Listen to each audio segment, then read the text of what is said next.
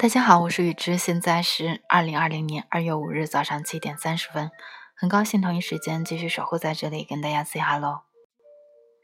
武汉疫情牵动人心，我想或许每个人或多或少都有一些压力。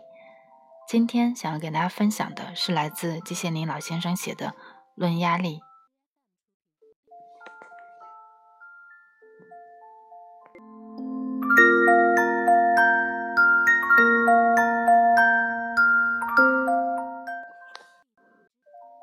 论压力，季羡林。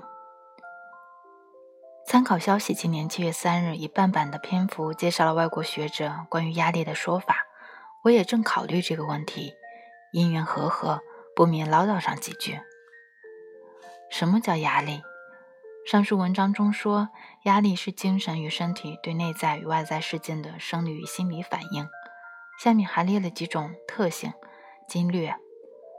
我一向认为，定义这玩意儿，除在自然学科上可能确切外，在人为社会科学上则是办不到的。是不是每一个人都有压力呢？我认为是的。我们常说，人生就是一场拼搏，没有压力哪来的拼搏？佛家说，生、老、病、死、苦，苦也就是压力。过去的国王、皇帝，近代外国的独裁者。无法无天，为所欲为，看上去似乎一点压力都没有。然而他们却战战兢兢，时时如临大敌，担心边患，担心宫廷政变，担心被毒害、被刺杀。他们是世界上最孤独的人，压力比任何人都大。大资本家钱太多了，担心股市升降、房地产价波动等等。至于吾辈平民老百姓，家家有一本难念的经，这些都是压力，谁能躲得开呢？压力是好事还是坏事？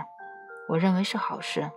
从大处来看，现在全球环境污染、生态平衡破坏、臭氧层出动、人口爆炸、新疾病丛生等等，人们感觉到了，这当然就是压力。然而压出来的是增强忧患意识、增强防范措施，这难道不是天大的好事吗？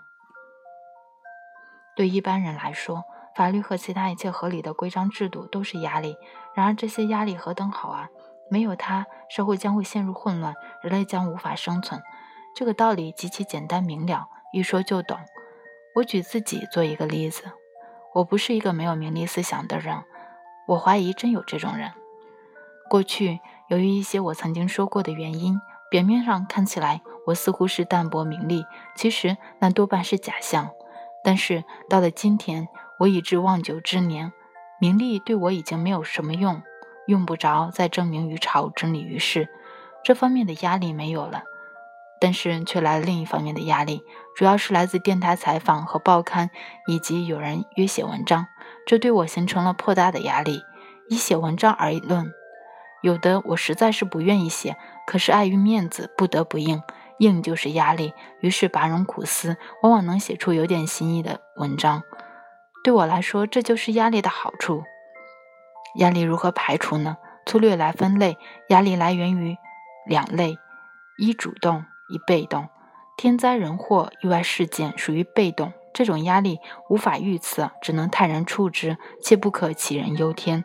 主动的来源于自身，自己能有所作为。我的三不主义的第三条是不嘀咕。我认为能做到遇事不嘀咕，就能排除自己造成的压力。一九九八年七月八日。虽然武汉疫情到现在还在持续，但就像季老先生说的，对于这些意外事件，我们无法预测，只能泰然处之，更不能杞人忧天。我们能做的就是安心在家休养生息，照顾好自己，照顾好家里的人，如此便会有新的生机。好了，今天的文章就是这些。我是雨之，大家有事没事多笑笑。这里是天亮说晚安，咱们下一期见。